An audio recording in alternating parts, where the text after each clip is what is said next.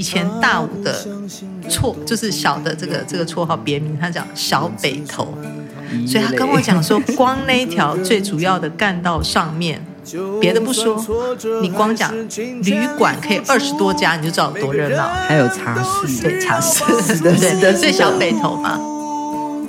我们都是超人，披着隐形的披风，能力越强，背负越重的责任。最后一里路，让我们一起完成。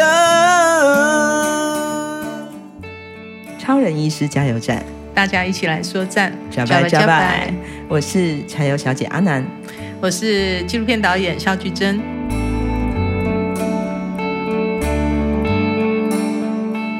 我现在其实很激动哦，因为刚刚在十一点钟的时候，我们在台东的秀泰影城哦，看了这部肖导演花了六年的时间，哦，五年多的时间拍摄的《南方寂寞铁道》这一部很动人的纪录片。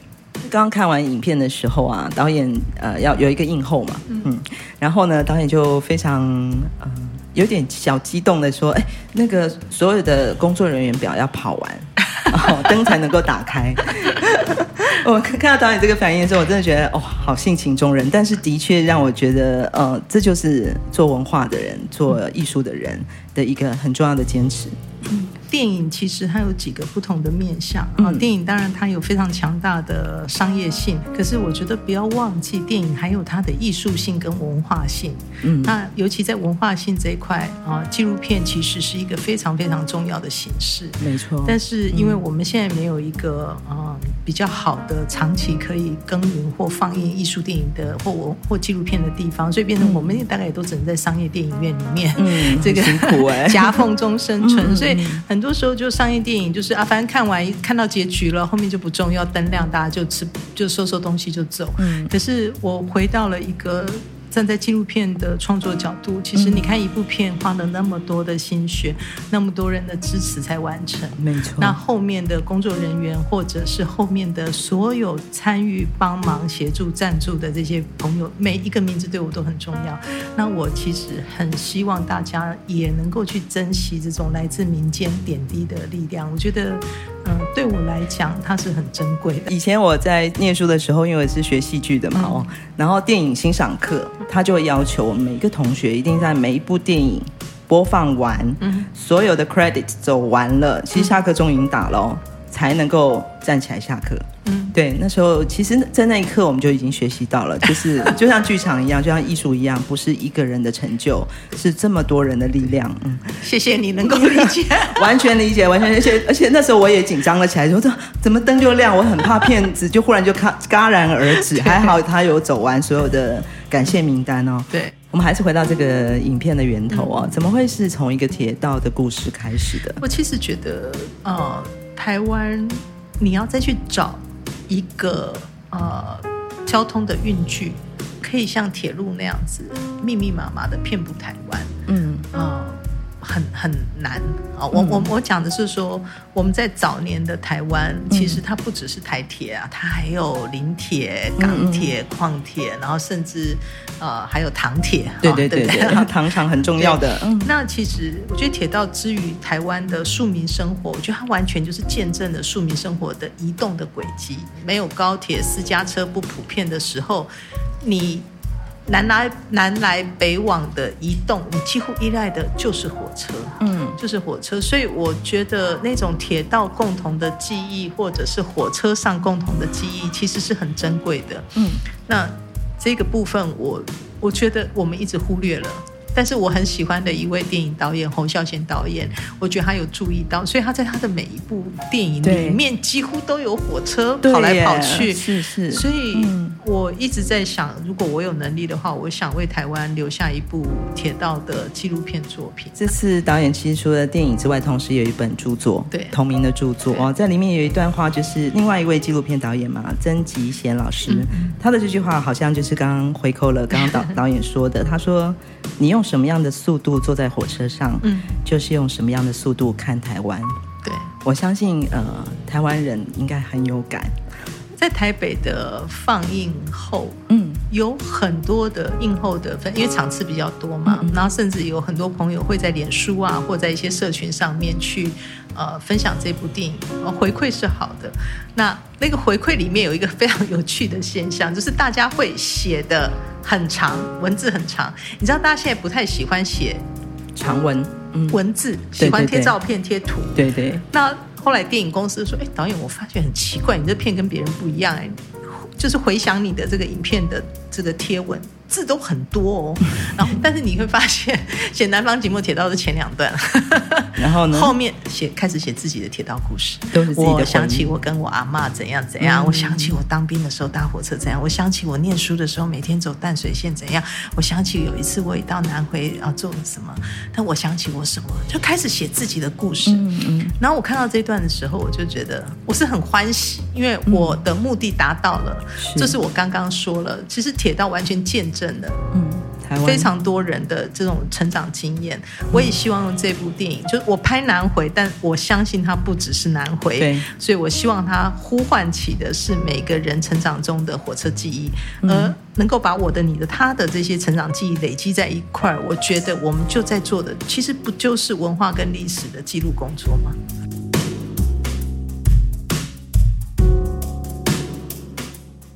路其实最早的记录是民国三十七年的时候就开始做规划，这条铁路就开始做规划，嗯、但是前后带有十次的规划吧，是。呃，都是因为工程的难度，对，因为比方我们在呃这个台湾岛最南方这边就中央山脉的尾巴嘛，嗯嗯，那这边整个群山都是非常原始的一个山林山脉，嗯、那你变成要穿过它。是哦，那那个时候的、嗯、呃工程技术可能还没有办法克服长隧道，嗯、那你要绕到台湾以巴，假设你要绕到恒春啊，甚至绕到在更南边绕上来，嗯、哇，那这个交通时间是很长很长的，所以就在这个之间摆荡，然后在想怎么样呃可以有更好的规划，大概前前后后就就花了几十年的时间，然后一直到民国六十九年才最后定案，然后最后。后启动这个铁道工程，然后又新建了将近十二年，嗯，所以在民国八十八十年完工，八十一年正式营运，好难哦。所以他们很多人就说南回真的是难回，你们一定听过 很多。而且其实当地的民众甚至有时候跟我说：“你们可以换个名字吗？不要叫南回嘛。”对，在地的人我听到很多，有点在意哦，多多少少会有一些呃。他们可能感觉到的一些机会啦，但是其实我觉得回过头来讲，它就是一条的确困难，但是大家都想要回家的路嘛。嗯、这个南回铁路的困难度，因为第一它是完全是由我们自己台湾的工程师、铁道工程师所设计规划的，嗯，然后整个山路地形的困难度，所以没有长隧道，嗯、都是短。应该说后来有长隧道，它中央隧道就非常长了，嗯、但是它。呃，花你看中央隧道将近九公里，它就花了十年的时间。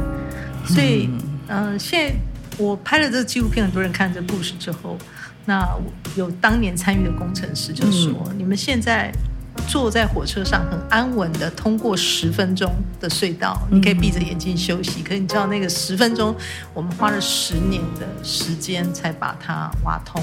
南回铁路现在九十八公里多嘛，嗯嗯，那原来希望再缩短，让距离再更近更快。可是那样的话，隧道就要更长，那时候是没办法。所以现现在的那个中央隧道最长的中央隧道。呃，是那个时候评估可以的情况下才，才才才选择这条路径。但是光那条隧道就挖十年啊，呃！因为我现在有另外一个身份，是我是我也是清华大学的老师。嗯、我那时候带一个我的研究生一起来拍。我记得，呃，他就跟我说，他说老师，因为那时候我们就常自己坐南回铁路跑来跑去嘛，嗯、他就说老师，呃，之前。不了解南回铁路的故事的时候，嗯、坐到那一段长隧道的时候就是睡觉，因为你也看不到外面有什么风景嘛，反正就是闭目养神休息。他说，突然采访了那些工程师，知道当年的这些开路，然后当那知道当年大家那些投入，那那时候都是二三十岁年轻的工程师啊。是啊。他说，知道他们的故事之后，我再经过南回铁，哎，再坐南回铁路，再经过中央隧道的时候，他说我突然之间。很澎湃诶，突然之间觉得我好像跟这个地方是有关联。嗯，那他说好特别的感觉哦。我觉得我们做纪录片这么辛苦的一种选择，嗯，我觉得内心要有一种很坚定的一个一个信仰，嗯，就是我觉得你要去相信文化是有力量的，嗯，就像你要让一个二十来岁的年轻人，他可以去觉得我跟这里有感情了，嗯，这是你有时候是花连花钱都买不到的。但是他跟这个地方有感情之后，他才会产生那种土地的认同、文化的认同。他开始觉得我跟这边是有关联，所以我对他我愿意付出。嗯，我觉得这件事情在台湾长久的教育或者是文化推动上是被忽略的。嗯，所以我我我一直觉得现在可以透过纪录片来做这个。那文化记录的工作，我我自己觉得是很有价值。虽然台东县已经是下片了，嗯，但是我还是希望如果有 有能力的人，或者是像今天早上刚主持人看的那一场，嗯、其实就是由晃晃书店，对，我们的好朋友，他其实也就是号召大家，就是我来包一场，然后大家都可以一起来 看，他是团购网嘛，对，就让大家可以一起来。然后刚刚满场，所以大家的那种看的那种情感的共鸣就很强大。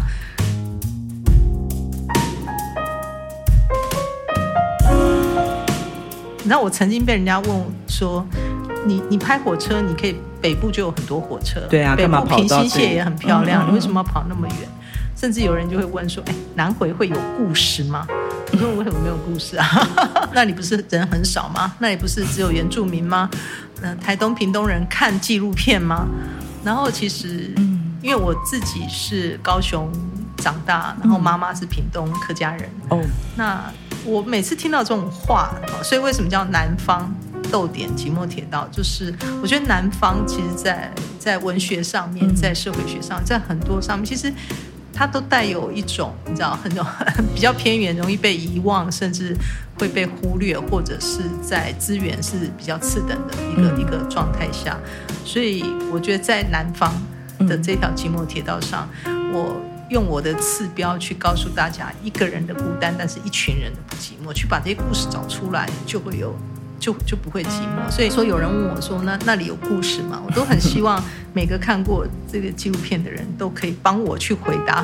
故事好多，导演根本都讲不完啊！这样看电影一定要进电影院，那个整个空间你会在瞬间进入到另外一个时空，嗯、然后他者的人生，但是。嗯马上，我们的内心会有一种不一样的共振。那好像不是只是在我们电脑荧幕上或是手机荧幕上可以感受得到的那种氛围哦。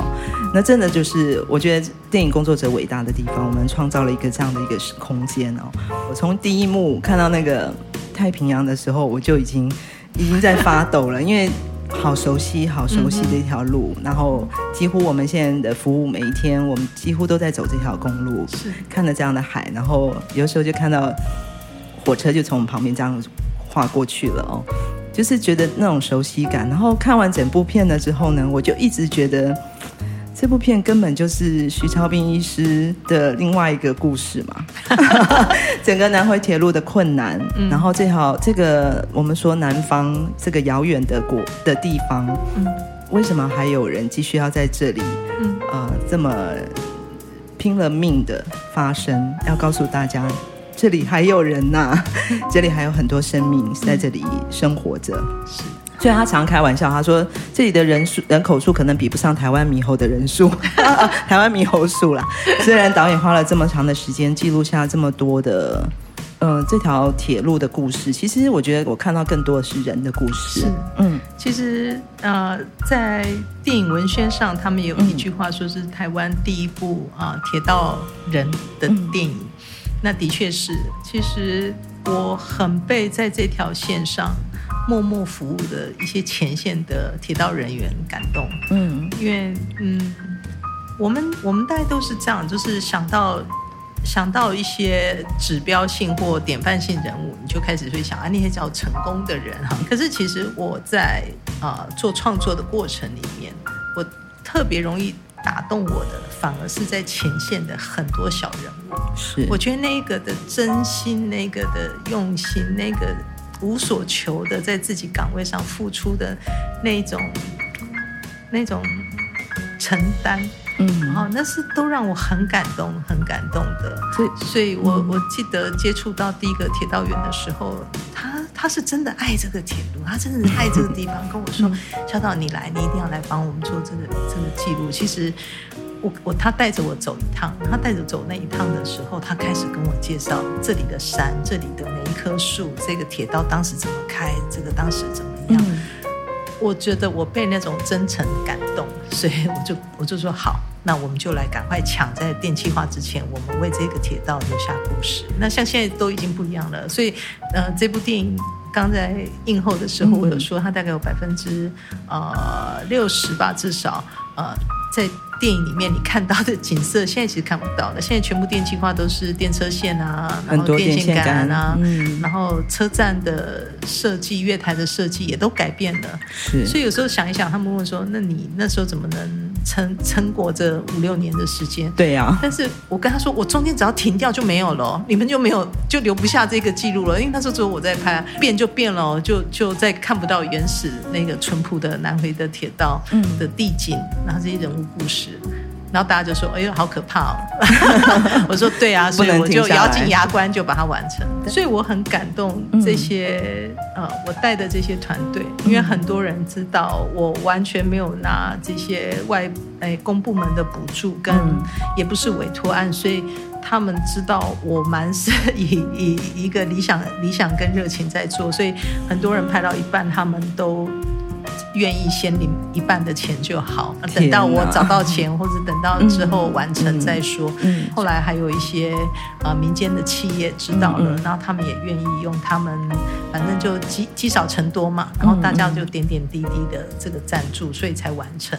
回回首回首过程都很辛苦啦，但是你就是要咬紧牙关嘛。你们现在在走的路也一样。徐医师就说嘛，南回啊，永远是台湾发展里面最后一块是缺口。是，所以南回公路也是，南回铁路也是，是南回电气化也是，都是最后一段。对，包括我们现在南回医疗也是，好像南回有这样的一个特殊性吗？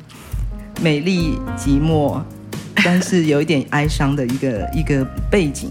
台湾的城乡的发展差距就是一个现实嘛，是的，主要的经济振兴的活动，大概都是以北部为主。那整个连高雄都会哀哀叫，说他们有时候就是会被忽略。那你是高雄人哦，更不要讲说你在屏东、在台东，是，然后甚至又在屏东、台东的南边，嗯，那经常就是会被大家忽略的地方。嗯，但是我觉得台湾好小，真的台湾很小。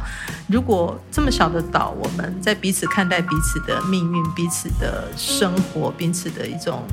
一种共同面对的困难，都还要再去做这种资源上面的不平等的分配，嗯、我其实觉得会有点难过。可是我我也跟大家说，你来看电影之后，你就会知道我说的为什么一群人就不寂寞。是我后来在这个铁道上面，我反而我觉得，呃，我不敢讲其他地方的铁道员如何，但是我觉得我在这边遇到的铁道员、嗯、遇到的原住民朋友、遇到追火车的人，嗯，我觉得他们都好。好单纯，甚至是有一种，说不定我们在都会已经失掉的某一种人跟人之间的温度，甚至是对某一些事情的那种职人的精神。就是我觉得我有个。使命有个责任，我要怎么承担？那些已经是好像大家都觉得会慢慢有点变化或不见的东西，嗯、可我在他们身上我都看到了。他只是客观环境让让你觉得有点孤单寂寞，是可是在这边的人，我觉得他们就像点点荧光。其实像这条这条铁路其实是温暖的，嗯、是是是会让人感动的。我我希望电影可以让大家看到这一点。有啊有啊，其实我刚才看的时候，我就一直在想，看到这些铁道员的故的每个人在叙述自己的。故事的时候，就在想，我想到了李国修老师他说的：“人一辈子只要做好一件事，嗯，就圆满了。”你看那个职人精神，嗯、包含我在拍一些早期的这些铁道的前辈，们很有趣，他们有些是连祖父执辈的，他们就也是铁道员，然后三代的都有。对，然后像像里面的那个公务段的，呃，他他的他的爸爸。就已经退休的副段长，嗯、他的父亲就也是茶道员，而且那个日治时期的茶道员，那时候他们都是要用自己的肉身，用他的肩膀去扛铁轨，嗯、你知道那有多重？然后每个人的身体都，啊、弯曲到很像大家讲说布袋戏里面那种壁雕那种，就是整个身体是歪掉了，嗯嗯是扛铁铁轨扛成那样，所以那他还跟着他爸爸进铁路局。然后他就说，他当时也不想进，他觉得好辛苦。那讲讲讲讲讲，然后我就说，那你为什么还要进来？对，他就讲不出个所以然。他说啊，就是要传承啊。我说传承，嗯。然后后来讲讲，他就跟我说啊，对，我跟你讲一个好消息，我儿子上个月进也考进铁道局。然后我就觉得说，你明明刚刚跟我讲你很辛苦，你也不太想做这件事，然后你又跟我说，我告诉你一个好消息，我儿子也进来。然后你就也在想，他们或许。语词上面没有办法很丰富，对，好，很优雅的告诉你这中间的来龙去脉跟他们情感的转折。嗯嗯，可是你会从他的眼神跟语气里面去感受到，他是真心把这当成骄傲的一件事情。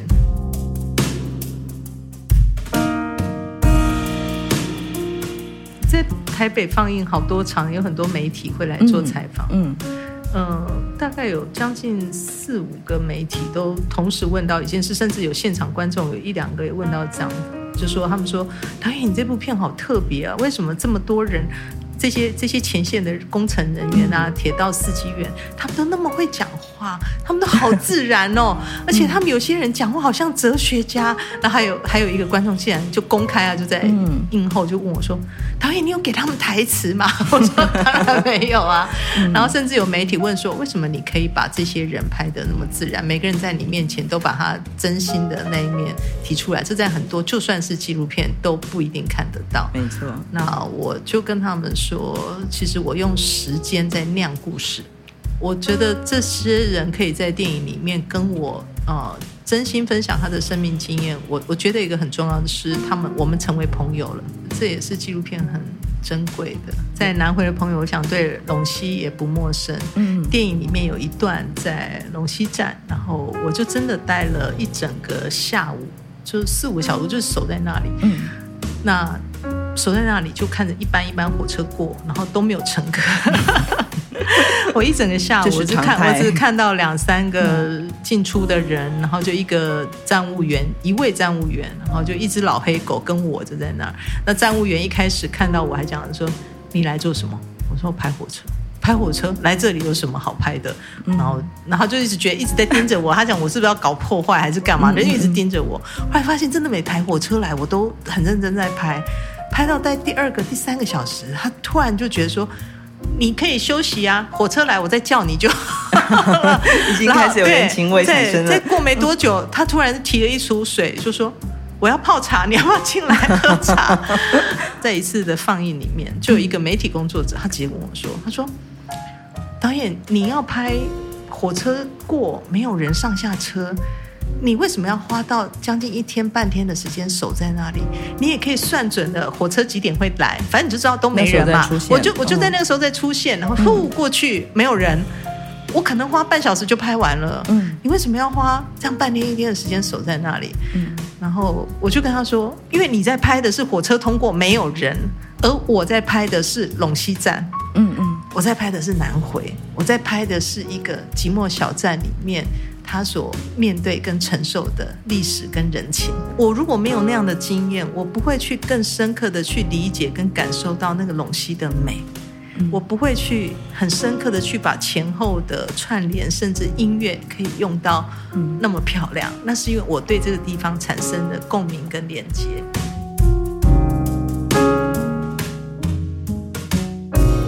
其实刚刚提到中央隧道的时候啊。我也有一点很深的感触，因为整个南回铁路修建的过程当中，有二十一位罹难的是工作人员，其中有一半以上是原住民，对，然后再来的话就是农民，嗯，那那时候其实都是最辛苦的，都是最辛苦的，那所以。呃，我在里面也找到了排湾族的那个挖隧道的工人。嗯、我这片子里面不止资源都从民间来，我采访到的每一位，你们在电影里面，如果你们来看，你们就会发现呢，每一个小人物都是我自己找出来，我自己蹲点，我自己做田野找出来，啊、都不是什么台铁啦，什么乡公所、县政府推荐，都不是。啊，我这么，我只要讲一个例子，嗯、我我遇到的那个挖隧，我原来没有想到我可以找到挖隧道的原住民工人，是。因为我后来只是 因为我在古装拍完，我下来，我跑到大鸟部落来吃吃吃炒饭，就中午要吃饭，我就吃了一个，我现在还记得点了一个高丽菜炒饭。这然后工作人员就坐在那里休息，很热，就坐在路边那边吃。然后可能旁边另外一桌是原住民的朋友，然后他就看着我们在那边吃，很好奇，然后就看着我们桌上一大堆很大型的摄影器材，就说你们在干嘛？我们说我们在拍南回。讲一讲，他竟然就跟我说。我叔叔有参与南回工程，我说真的假的？哦，那你可以让我认识你叔叔吗？你叔叔做什么？他说挖隧道的。然后我就哇，哇，我从来没想过，哎，对哈、哦，当时还很多人谁挖隧道那么辛苦的时候，嗯嗯、那时候还是用 TNT 黄色炸药的，的对。然后他就跟我说，我叔叔啊就就有挖隧道，他说他挖隧道一天一千五百块。然后我，你知道我当时第一个时间想法是，因为他喝了酒，我觉得他在骗我，因为想说。民国六七十年，一天一千五也是很高的工钱呢。有了这个线索之后，我就开始去乡公所，去哪里遇到在地的人，就开始不断问有没有人去挖过隧道，有没有人去挖过隧道。那后来你们在片子里面看到的那位那位长辈，嗯、对他更不得了，他是隧道工人里面的工头，所以他跟我说，他那时候挖一天可以到两千五百块，我真的吓坏了。我跟他说两千五，我说哇，那真的在那时候不得了的工钱啊。好像电影有讲嘛，七十一般打工大概七百块就不错了。对，那时候在外面他们打零工，一天七百块，他两千五。然后我说哇的时候，他马上就跟我说很危险啊，我们直的进去，横的出来，白的进去，黑的出来。哎，然后我听一听，我就闭嘴了。你们看到的是二十一位是所谓的殉职，那受伤的还没有列在上面。受伤的工作人员很多，嗯，哦，甚至挖金轮隧道，很多人大家在金轮很喜欢泡汤。你们想要金轮隧道挖一挖，挖到温泉，包商跑掉，没有，就是半路就把那个工作摊在那里。后来是南工处、荣民、荣工处，大家就回来把它收拾善后。嗯，挖到温泉是一件很可怕的事情。怎么说？原汤很烫啊，在挖石头，然后从上面滴的，从下面冒出来，都是原汤，很可怕。所以为什么片子里面会提到说他们当时的工作环境很很可怜？他们是里面四五十度，他们都只穿只穿内裤进去，嗯，那个热汤是滴在皮肤上，所以他们的工头就要拉水管，用冷水去不断的冲他们身体。他一边在敲石头，然后一边要冷水。冷水冲他们身体，在那个年代不是有机械什么砖头，那个年代是你就看到他拿个那个圆圆像大的圆锹那样，就是这样在敲石头的。我觉得那个真的是好辛苦。我觉得为什么这段历史这么少人知道？我我就一直在想，为什么可不可以让更多人知道？可不可以让更多人知道？就是说环岛铁路其实一个圆的行程少了一段，嗯，少了一段，它就不圆。是啊，对，那那这一段其实也是我们很珍贵的历史。谢谢你，导演。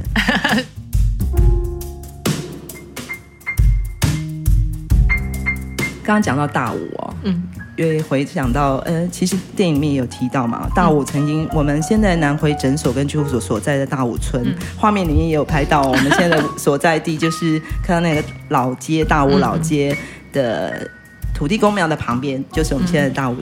大武的南回诊所所在地，可是曾经大武在南回铁路之前，哇，可是有繁华，非常繁华哎，因为大家那时候只能坐客运嘛，对不对？对对，然后一路摇晃到大武，就一定要下车来，因为要吐的吐，去晕车药的 买吃晕车药，然后该吐的、该上厕所的、该买便当的，全部都要停。那时候的东哎西边是风港。嗯然后东边这边就是大武，然后这两个枢纽，嗯，非常非常热闹。所以那时候徐庆东老师就大武的诗人，对，他还跟我讲，他说以前大武的绰就是小的这个这个绰号别名，他叫小北头。所以他跟我讲说，光那一条最主要的干道上面，别的不说，你光讲。旅馆可以二十多家，你就知道有多热闹。还有茶室，对茶室，是的，是的，所以小北头嘛，绕这一大段，你就没有别的路可以走嘛。你那绕这一大段，大家都要休息，大家都要休息。那个路完全不输给那个九弯十八十八拐的那个那个。对，所以大家都要在这边休息，都要休息。对，而且。我记得这个片出来，很多人有这个经验，走过旧旧南回的那好多人都跟我说，哦，我也在那里，我也吐过。那一路就是晕车的记忆。对对对，大家都记得这条公路就是晕车。就是晕车，所以有铁道之后，大家就说，哦，太好了，可以直直的坐，可以可以在上面很舒适，就不会晕。所以相对的，你就不需要在大雾做停留。所以这个这个城这个镇啊，其实这个乡它就没落了。对，刚刚电影里面也看到这一段哦，就觉得哇，曾经一一一度的繁华，对，然后就是南回铁路现代化了之后，其实交换了另外一个代价。嗯，然后同时人口外流，对，人口老化，逐渐就在整个南回四乡，尤其是最偏的达人乡、大武乡。对，影片里面有一段我用了陈明章在一九九一年南回通车的时候，嗯、呃，他唱的一首歌叫《花东海岸》。嗯，呃，我不知道他算先知还是他那时候真的一一直往返，呃，台东、屏东，他也有感而发，他有他的观察，他就唱到了一句说，嗯。火车三月，哈，火车三月啊，第一本到台北的南回铁路，资本到大武的南回铁路，今年要通车了。他说，大武的孩子不知道又会有多少人会离开。一九九一年，他就是因为南回通车，他写了这首歌。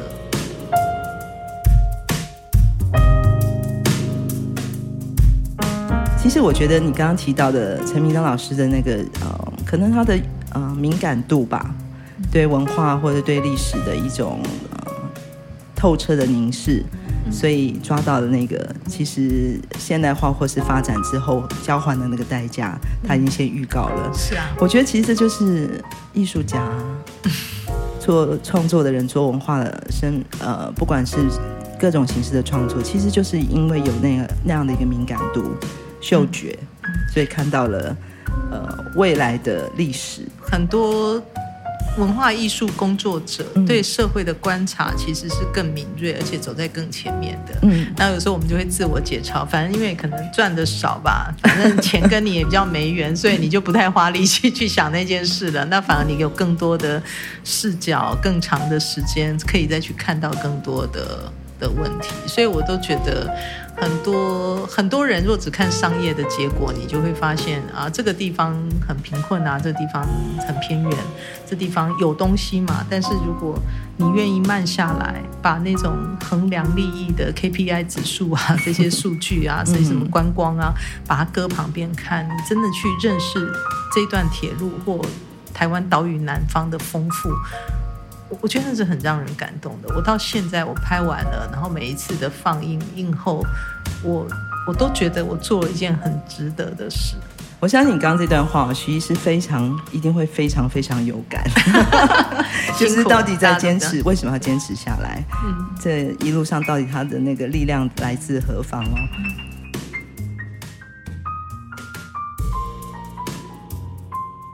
从你的书里面看到一个事情，其实是有一位医师，啊、他是这，医师对，对他其实是这部片促成这部片的一个蛮重要的人物哦。对，那 在你的书里面啊，你也提到就是呃，因为他是医生嘛，嗯、哦，然后你写到了说，医疗是掌握个人身心历史的专业，嗯、而纪录片是掌握一段人史人事实地物历史的专业，嗯、这是不谋而合的。是一件事情，其实我觉得小宇宙大宇宙吧，小生命大生命，嗯，小社会大社会，我觉得其实都一样。嗯，我我觉得有一些是能契合的。我我自己在这一点上面，呃，我们都有机会更靠近人一点去看待生命的价值。嗯，很多的病的发生，它背后有它的成因，有它的家庭聚落。有他的社会现实的很多的因素，才成这个病的果。那文化面、社会面的看待，其实也是一样。当时，呃，我很想拍铁路的时候，呃，很多人都建议我拍北部的铁路或中部的铁路。那呃，但是我的这位呃沈沈毅医师，他当时在关山医院，然后那时候他就跟我说，呃。你要你要不要跟铁道的真正前线的人聊一聊，再决定要拍哪里？然后我就说我没有认识的，他就跟说他有一位病人，就是在台东的台东的公公务段这边，所以就在沈医师的诊间的门外长廊，所以我们就开启了这把这个我说走进南回的钥匙，因为那个前线的公务段副段长就跟我说，你直接来南回，嗯，就是直接来南回，这时候没有比。拍南回更重要的事。他要改变了，他要改变了，嗯、他要改变了。对，所以那时候他就跟我这样。那我们这种做文化的人，你只要听到他要改变了，他什么东西要不见了，来不及了，然后你就突然肾上腺素就分泌，你就觉得啊，那我们要赶快 赶快要做些什么。所以那时候我在我记得我拍摄的前两年，我什么资源都没有，我完全都是用自己。还好我在清华大学还有固定薪水，那完全对。但是带到了。快两年的时候，你就觉得不行了，撑不住了。对，嗯、所以其实真的有时候你要成就一件事情，你有时候真的要热情先行，不然你就做不下去了。其实就像呃，超人饮食加油站，我们一直想要分享给所有听众的是一个疗愈的礼物。呃，不管从人事物各式各样的故事、纪录片的故事、铁道的故事，能够带给。任何一个听众一点点疗愈的感动，这就是我们的目标。也希望邀请所有关心南回、想多呼唤一点回来自己火车记忆的朋友们，我觉得希望大家有机会都到电影院来看这部电影。一定要的，一定要的。我们今天很谢谢肖导演、菊贞导演跟我们分享这么动人的影片，嗯、然后这影片背后，我相信是艺术创作者、文化工作者。一片真心，然后那个初心，就是为了留给世世代代的在这个岛屿生活的人一个永远的记忆。马萨鲁，谢谢大家。